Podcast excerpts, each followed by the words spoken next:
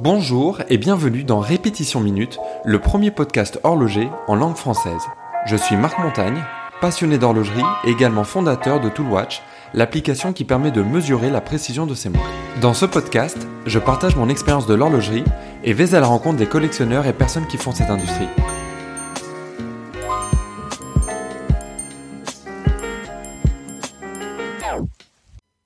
Bonjour à tous, dans ce nouvel épisode, je réponds à une question qui m'a été posée et je vais donc partager avec vous mes prédictions sur ce qui va, selon moi, arriver dans l'industrie horlogère dans les prochaines années. Ça risque d'aller un petit peu dans tous les sens et je vais commencer tout de suite avec une prédiction au niveau du design. Alors je pense que le bleu va devenir de, plus en plus euh, populaire. On a déjà vu le, le bleu dans, dans, les cadrans, on en voit de, de, plus en plus, et je pense que bah, ce qu'on peut appeler un petit peu une mode va continuer à, à, à se développer. Euh, alors le bleu, c'est une couleur qui a, qui a, toujours existé, enfin depuis longtemps, c'est c'est pas une nouveauté. Euh, notamment dans, dans les années 70, plein de marques se sont mis à, à faire des cadrans en bleu et euh, et la plupart de, de ces modèles-là, produits dans les années 70, restent toujours aussi euh, très populaires euh, actuellement. Et on, on voit vraiment qu'il y, y a, un goût de plus en plus prononcé pour pour cette couleur-là. Et je pense que ça va être très important pour les marques de réussir à faire euh, soit un bleu qui leur est vraiment propre et qu'on reconnaît tout de suite en, en un coup d'œil, ou en tout cas un bleu qui soit de, de qualité, parce que c'est aussi facile de de rater entre guillemets ce, ce bleu. Et on voit souvent des, des cadrans qui vont avoir des des bleus qui vont être euh, très pâles comme ça, qui vont qui vont être pas pas pas super intéressants, un peu flashy ou d'autres au contraire qui vont être très très profonds, très riches et qui vont être euh, bah, très sympas à regarder, dont on va se lasser beaucoup moins beaucoup moins rapidement. Et ça va permettre souvent bah, de donner un petit peu plus de, de profondeur et de richesse au cadran par rapport à un, cadran foncé euh, noir euh, classique ou un cadran blanc qui serait lui plus plat. Et je pense que ce bleu, on va commencer à le retrouver de plus en plus euh, présent euh, aussi euh, en termes de, de bracelets parce que là les, le bleu c'est souvent dans les dans les cadrans, mais on peut aussi avoir des, des bracelets un petit peu euh, noir, bleu, bleu très sombre, etc. Ou, ou jouer sur les, les surpiqûres. Mais je pense voilà qu'on n'a pas fini d'entendre parler parler du bleu. Euh, toujours en termes de, de, design, je, et cette fois-ci de, de, matériaux, je pense que l'or jaune va, va faire son retour. Alors c'était une, une, une, couleur qui était très euh, populaire euh, il y a quelques décennies de ça, qui, qui a commencé à, à perdre en, en, popularité, notamment ça commencé à être considéré un petit peu comme bah, comme très très flashy, très voyant, très très bling. Mais je pense que ça va faire son retour. Je pense qu'il y a un, un, un, regain un petit peu d'intérêt pour euh, ben voilà pour euh, pour le style de la, fin du, du, siècle dernier. Je pense qu'il y a des des voilà des, des, jolis modèles qui euh, qui fonctionnent très bien en en, en or jaune. la, la, montre habillée classique, enfin elle est elle est très souvent en or et en or rose ou jaune, mais finalement en or euh, euh, rose ça va être un petit peu moins marqué et, euh, et voilà je dis n'importe quoi une belle quartier tank des années 50 60 en, or rose en or jaune pardon. Ça, ça, ressort tout de suite et ça va très bien avec le, le style de, de ces montres là il y a quelque chose un petit peu plus affirmé que cette même montre en or rose ou, ou, en acier. Et puis aussi avec euh, bah, le, le, succès euh, euh, actuel des, des montres en, en, en acier, bah, il devient de fait de plus en plus difficile de, de trouver certaines montres en, en acier et l'or jaune notamment peut être une bonne une bonne solution de, de, repli. Donc je pense que ça va ça va vraiment faire son retour. Change complètement de sujet, mais je pense qu'on n'a pas vu encore le, le vrai potentiel des, des smartwatches. Alors si je parle de, de smartwatch, forcément je pense plutôt à, à l'Apple Watch qui est bah, la, la, seule, selon moi, vraie smartwatch qui qui euh, voilà, qui tire son épingle du jeu très très nettement. Mais malgré son, son immense succès, j'étais tombé sur un article qui disait que bah, voilà il y avait plus de, enfin que c'était la, la montre la plus vendue, toute catégorie euh, confondue euh, au monde. Donc voilà, malgré ce succès indéniable, je pense qu'il y a encore euh, une énorme marge de, de progression pour pour plein de raisons. Déjà la, batterie qui est euh, si je dis pas de bêtises, qui est toujours inférieur à une journée ou qui qui en fait tout juste une journée. Et quoi qu'il en soit, si elle est active, enfin si elle est utilisée un petit peu activement, elle est, elle dépasse pas la journée, ça, ça, c'est sûr. voilà, tant qu'on n'a pas euh, une, euh, une montre qui est capable de tenir euh, facilement une semaine ou la, la, durée d'un week-end, bah, finalement on n'a pas quelque chose de, enfin on a, on a encore une marge de, de progression. Après, en termes d'utilisation, on n'a pas non plus euh, eu vraiment voilà le, le cas d'utilisation qui, qui met tout le monde d'accord. Je pense que des fonctionnalités comme l'électrocardiogramme sont, sont hyper importantes. Alors certes, il y a encore des doutes qui sont euh, qui sont émis sur la fiabilité de, de ce procédé euh, ou des, des, standards qui sont pas encore reconnus et adoptés par par tout le monde. Mais euh, voilà on a on a déjà vu aussi des, des articles de de personnes qui ont eu un problème cardiaque détecté justement grâce à à, à leur montre. Et bah voilà des avancées technologiques scientifiques comme ça majeures évidemment c'est c'est hyper important. Ceci dit après peut-être que pour juste cette fonctionnalité là peut-être qu'elle peut être euh, on peut la retrouver sur, euh, je dis n'importe quoi, une bague, un bracelet, euh, les, AirPods ou, d'autres choses comme ça qui sont en contact avec le corps. Donc peut-être ça sera pas exclusif à, la montre. Et en tout cas, je pense pas que ça soit suffisant là pour pour en faire un, cas d'utilisation majeur. Mais le jour où il y aura de de plus en plus de, de fonctionnalités comme ça, ça va devenir de, de plus en plus difficile de, de, de s'en passer. Et là où ça, ça va impacter vraiment euh, l'industrie, c'est que finalement on a, on a que deux poignées et, euh, et on porte souvent qu'une seule montre euh, à la fois. Donc si cet emplacement-là est pris par par par un objet comme bah, comme une smartwatch, forcément ça va impacter l'industrie. Alors ça va pas, selon moi, dans un premier temps, impacter les euh, les euh, les grandes marques ça va ça va plus être quand même les les marques euh, d'entrée de gamme parce que voilà le, le, côté un petit peu fashion de, de la smartwatch etc va rentrer plus directement en concurrence et quelqu'un qui va aller dans le très haut de gamme et qui va chercher un objet d'art un objet d'exception du du, du savoir-faire du travail manuel il va être un petit peu éloigné de, de prime abord avec la smartwatch. Mais voilà ça, ça va en tout cas je pense impacter l'industrie et ça fait des années qu'on en parle, mais voilà, je pense qu'on n'a pas encore vu le, le vrai euh, potentiel de, de, la smartwatch. Et puisqu'on est dans la partie euh, un petit peu euh, innovation, je pense également que tout ce qui est bah, digital et e-commerce, on est encore un petit peu dans, dans ces balbutiements au niveau de l'industrie horlogère. Alors on sait que plus de 80% des, des achats de, de luxe et de montres sont, sont influencés par, par digital, mais en y réfléchissant bien, à part euh, une montre qu'on va acheter comme ça sur un coup de cœur euh, parce qu'elle est pas chère dans une brocante, mettons, j'arrive pas à voir quelqu'un qui euh, qui n'aura pas recherché la, la montre qu'il convoite euh, sur internet. Et j'ai envie de dire même la montre euh, à la brocante on peut alors le vendeur l'aura peut-être déjà recherché en ligne pour savoir un petit peu ce que ce que ça vaut s'il si, ignore le, le, modèle en question ou même l'acheteur il va la prendre en photo et puis il va la, la partager à un ami pour lui demander un avis est-ce que tu la connais qu'est-ce que tu en penses est-ce qu'elle est jolie etc donc même ces cas-là marginaux, euh, j'ai vraiment du mal à voir euh, dans les années à venir vraiment un, achat horloger, un, achat horloger qui serait fait vraiment euh, sans avoir un quelconque lien de, de près ou de loin avec avec le digital. Donc le digital va, va continuer à, influencer bah, les, les, achats horlogers, mais mais énormément de choses. Ça va être donc bah voilà la, la, la façon dont les gens vont découvrir les montres, dont les marques communiquent auprès de, de leurs clients bien évidemment et ça, ça existe ça existe déjà depuis un moment je vous apprends rien. Ça va changer un petit peu euh, et ça va enfin continuer de, de, changer la façon dont les montres sont, sont distribuées euh, dont les montres sont, sont achetées. Et euh, je pense j'en avais déjà parlé dans dans le podcast où je parlais des de, de l'achat en ligne mais je pense qu'on fait toujours l'amalgame entre l'acte d'achat en ligne et puis toute, toute l'expérience, on peut utiliser le, le digital juste pour la transaction financière parce que ça va être euh, ça va être pratique à un moment donné de juste sortir sa carte bleue et puis de d'acheter euh, tout simplement la, la, montre en ligne sans ça, ça empêche pas de l'avoir essayé précédemment en boutique et voilà je pense qu'on n'a pas encore vu euh, bah, le, le, vrai bouleversement liées au, digital et à l'e-commerce. Il y a énormément de marques qui ne, ne vendent pas en ligne. Il y avait une époque, on se demandait, bah, est-ce que en tant que marque horlogère, ça fait sens d'aller euh, sur les réseaux sociaux, sur Facebook, etc. On n'y est plus maintenant, mais il y a encore énormément de, de chemin à parcourir. Et, euh, et la plupart des, des, marques, justement, sont, euh, sont anciennes. Et c'est ça toute la, la beauté de ces marques-là. Elles existent depuis des décennies, des, des, des siècles.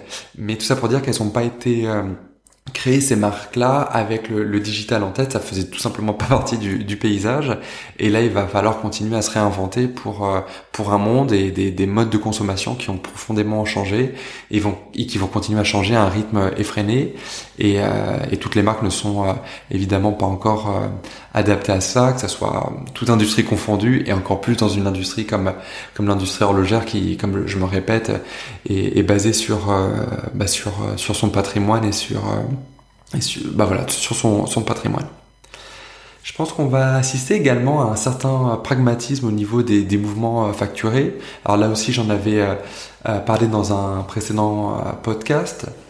Je pense qu'on va arrêter de, de, enfin le client va arrêter de rechercher un mouvement manufacturé juste pour le côté un peu snobinard de, se dire voilà on a une montre qui a été intégralement conçue par par une maison voilà, comme je disais, on va revenir à un certain pragmatisme. On va soit chercher bah, euh, des mouvements manufacturés parce que parce que ça fait sens, parce que c'est une marque qui va avoir une vraie tradition de de, de, de faire des, des mouvements, qui, qui vont avoir une jolie architecture, etc. Et ça ça va faire partie de, de l'histoire de de la marque. Il va y avoir un vrai sens. Et à l'inverse, euh, on va euh, bah, savoir apprécier euh, euh, des des marques qui vont faire appel à à des, euh, euh, bah, des, mouvements manufacturés par d'autres euh, marques parce que bah, ça va répondre à une certaine logique commerciale parce que ça fait sens aussi d'un point de vue historique de, depuis toujours plein de marques et parmi les plus prestigieuses ont on fait appel à des mouvements qui étaient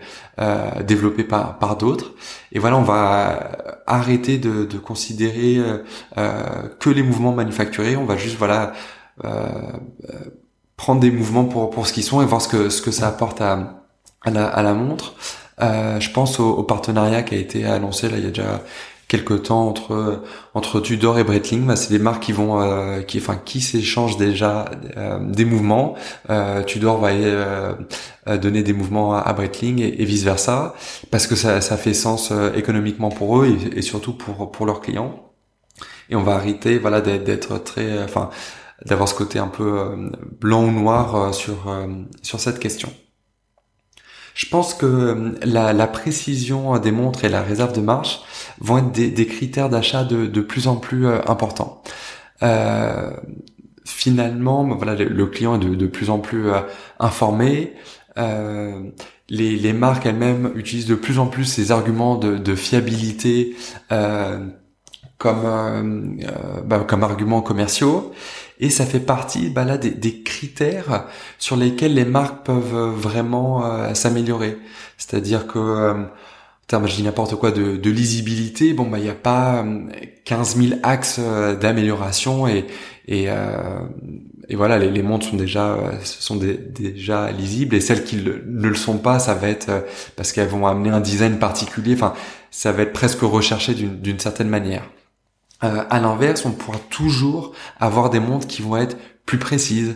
On va toujours pouvoir avoir des montres qui ont des, réserves de marche euh, de plus en plus euh, longues. Euh, et ça, ça, apporte tout de suite un, bénéfice pour, pour le client qui, est indéniable.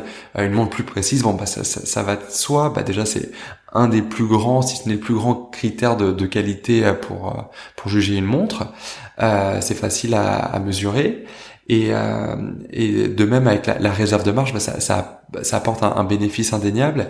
Et d'autant plus quand on est dans une industrie qui repose énormément sur la passion, ça veut dire qu'on va avoir des, des, clients qui vont pas avoir qu'une seule montre, mais qui peuvent en avoir plusieurs. Et là, ça va tout de suite être euh, bah, un bénéfice évident que de pouvoir poser sa montre sur la table de nuit, la laisser tourner pendant deux jours, trois jours, cinq jours, une semaine, et, euh, la récupérer euh, après, pouvoir la porter directement sans, sans avoir à la mettre à l'heure. Les marques continuent à, bah, comme je vous disais, à, développer ça, à, le mettre en avant, à développer des, des, des poinçons, des certifications, etc. pour, pour mettre en avant justement leur, leur performance et leur innovation sur, sur ces critères-là et de même que des euh, euh, bah voilà des, des, garanties de plus en plus euh, longues bah voilà ça fait partie du même la même volonté d'offrir des montres de plus en plus qualitatives à leurs clients je pense que le, le vintage n'a pas fini d'être à la mode à la fois en tant qu'inspiration pour pour les montres modernes. Toutes les marques euh, qui ont une histoire vont s'inspirer de, de leur histoire, ou même, j'ai même jusqu'à dire même certaines marques qui n'ont pas d'histoire vont justement s'inspirer de euh, bah, d'une certaine euh, époque où, euh, où les montres étaient faites d'une telle manière pour pour créer leur, leur propre modèle. Donc les marques, euh, enfin toutes les marques puisent dans, dans leur histoire pour, pour se réinventer. Alors des fois sans beaucoup de, de créativité en, en recopiant quasiment tel quel un, un, modèle, ou en juste en s'en inspirant et en réactualisant certains codes et en s'en servant comme, bah, comme point de départ pour, pour développer de, de nouvelles mondes. Euh, nouvelles montres et le, le, vintage aussi en tant, en tant que tel, donc des montres euh, bah, vraiment euh, anciennes qui ont plusieurs euh, euh, bah, décennies euh, derrière elle.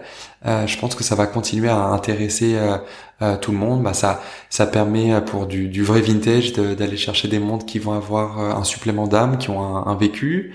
Ça peut être aussi chercher des montres qui sont un petit peu oubliées, d'aller chercher une bonne affaire financièrement. ça peut être ça peut être bah voilà la, la montre du, du grand-père qui va apporter un petit peu là aussi un, un supplément d'âme mais je pense qu'on voilà, on n'a pas fini de, de, de parler de, de monde vintage. Et euh, c'est toujours des mondes qui, euh, pour certaines, peuvent euh, aller chercher des, des, super résultats aux enchères. Et après toute cette notion de, de trouver la, la monde vintage que l'on convoite avec les, les bons numéros de série, avec tous les tous les composants d'origine, etc. Donc il y a, il y a aussi un certain attrait pour pour cette quête là.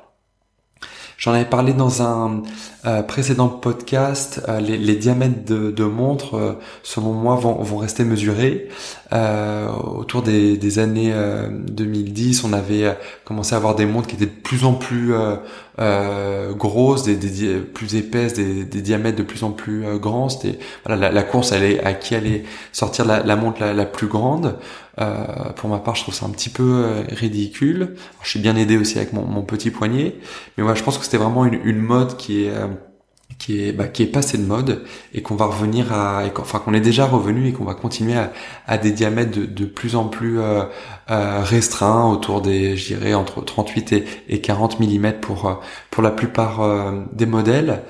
Euh, une analogie que j'aime bien prendre, c'est, on regarde dans les années 40-50, euh, il était pas rare pour, euh, bah, pour certaines belles maisons de faire des, des, des montres qui étaient euh, avec des, des, complications, enfin très compliquées, des quantièmes perpétuels avec un chronographe en même temps ou des, répétitions minutes, etc. Euh, dans des diamètres qui étaient 35 mm. Donc il n'y a aucun sens aujourd'hui, avec toute la technologie qu'on a en 2019, de, de faire une montre juste heure minute de, de 46 mm ça n'a pas de sens. Ce qui peut avoir du sens si on veut avoir une montre euh, euh, avec un grand diamètre, ça va être euh, voilà des, montres qui vont servir un, but. Ça va être une montre de plongée qui doit être particulièrement lisible. Je pense à Panerai par exemple. Là, ça, ça, fait sens. Mais la montre qui va être gratuitement, juste d'un point de vue mode très très grande, je pense qu'on on a fini un petit peu ça et on va pas y revenir de sitôt. Euh, un autre euh, effet de mode là plus récent, celui-ci, c'était les, marques Kickstarter. Je pense qu'on va avoir de, moins en moins de, marques Kickstarter qui, qui va se lancer. On a eu là il y a, quelques années de, très beaux exemples de, marques qui se lançaient, qui, euh, apportaient vraiment quelque chose de sympa sur le marché. Et puis après on a eu tout un tas de, de suiveurs qui se sont dit bah tiens on va on va reprendre un, design euh, vite fait comme ça qu'on a trouvé à droite à gauche, qu'on a fait euh, nous-mêmes. On va y mettre euh, des mouvements bas de gamme chinois ou, japonais de, meilleure gamme, mais pas très intéressants dedans. On va faire faire tout ça dans des usines en Chine et puis on va multiplier ça par 5 et 10 et puis on va vendre ça en ligne avec une campagne Kickstarter Et finalement, bah, une fois qu'on a fait ça, pour ces marques-là, ça devient très dur de, bah, de se réinventer. Déjà, intrinsèquement, le, produit a pas énormément d'intérêt.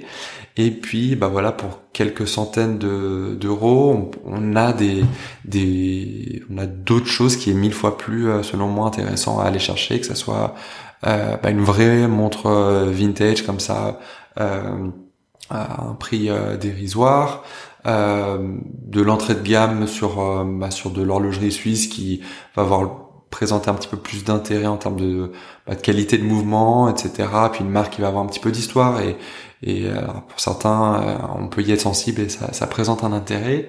Mais voilà, je pense qu'il y a beaucoup de personnes qui sont qui ont surfé sur, sur la vague et que c'est un petit peu euh, bah voilà, ça, cette vague s'est essoufflée. Mais je pense que néanmoins, il y a, y a encore de, de, belles marques qui vont euh, se lancer. Et, euh, et je cracherai pas sur sur Kickstarter et ce mode de financement, etc. Parce que finalement, ça a permis à, à pas mal de marques d'être créatives et de se lancer. Et je pense que l'industrie euh, a besoin de cette créativité-là, euh, de, de, bah, de, nouveaux projets, de, de, nouvelles marques, de nouvelles personnes qui vont euh, euh bah, propager cette cette envie de de porter des montres, de faire des montres mécaniques ou même de juste l'objet montre mécanique ou pas d'ailleurs. Mais voilà de de bah voilà promouvoir la, montre en tant qu'objet. Et je reviens un petit peu sur sur les smartwatches et sur les, les montres euh, mécaniques ou pas. Finalement pour moi en tant qu'amateur de montres certes plus de montres mécaniques euh, même un projet euh, de, de montre digital ou, ou quartz euh, je vais trouver ça intéressant parce que ça va permettre à certaines personnes qui ne portaient pas de montre de bah, d'en porter une et euh, éventuellement euh, à terme de, de, porter une montre euh, mécanique. Mais dans tous les cas, c'est, je trouve c'est une bonne chose que de promouvoir les montres en tant qu'objet. Je pense que les marques vont aussi bah, devoir démontrer de plus en plus de sens et de valeur dans dans, dans leurs produits. Je le disais tout à, tout à l'heure, les gens sont de plus en plus informés, donc ils vont vouloir porter euh, euh, des objets qui, qui, qui, racontent une histoire, qui ont un sens, qui ont une raison d'être, euh, qui ont des, des qualités. Et bah, cela va, va bénéficier d'une certaine manière aux indépendants, aux marques indépendantes, aux petites marques, parce que finalement, si elles n'ont pas de valeur ou pas n'ont pas de, de sens, elles n'ont aucune raison d'être, elles n'auront aucun moyen de. Euh, c'est pas elles qui vont avoir la puissance marketing qui vont permettre de, de vendre un peu de rêve ou ce genre de, de choses là. Elles, elles doivent être très très terre à terre et apporter tout de suite immédiatement beaucoup de sens et beaucoup de valeur. Donc ça, ça va leur euh, ça va leur bénéficier. Et puis ça va permettre aussi bénéficier aux, aux, grandes marques qui vont euh, puiser bah, dans leur histoire, dans dans leur patrimoine, dans leur catalogue de, de produits existants, dans leur euh, ressources internes, leurs talents, etc. Et à l'inverse, les, plus petites marques vont être un petit peu plus euh, challengées parce qu'elles, elles vont avoir plus de mal à, à, se démarquer et ça va être un petit peu, euh, je pense, plus plus difficile pour elles. Je pense que le segment de de, de marques en dessous de 2-3 000 euros va alors il y a énormément de choses entre 100, 500 et 2 3 000, il y a énormément de, de marques possibles, mais je pense que la compétition va être la plus rude sur sur ce segment.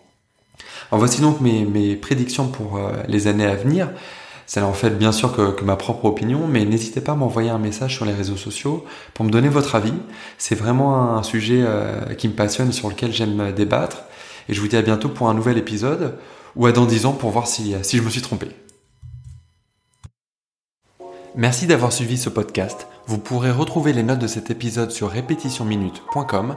Vous pouvez également vous abonner au podcast Répétition Minute sur Apple Podcast, Spotify ou autre plateforme et laisser un avis sur iTunes si le podcast vous a plu. N'hésitez pas à partager ce podcast avec vos amis. C'est un joli cadeau et ça coûte moins cher qu'offrir une montre. Merci et à bientôt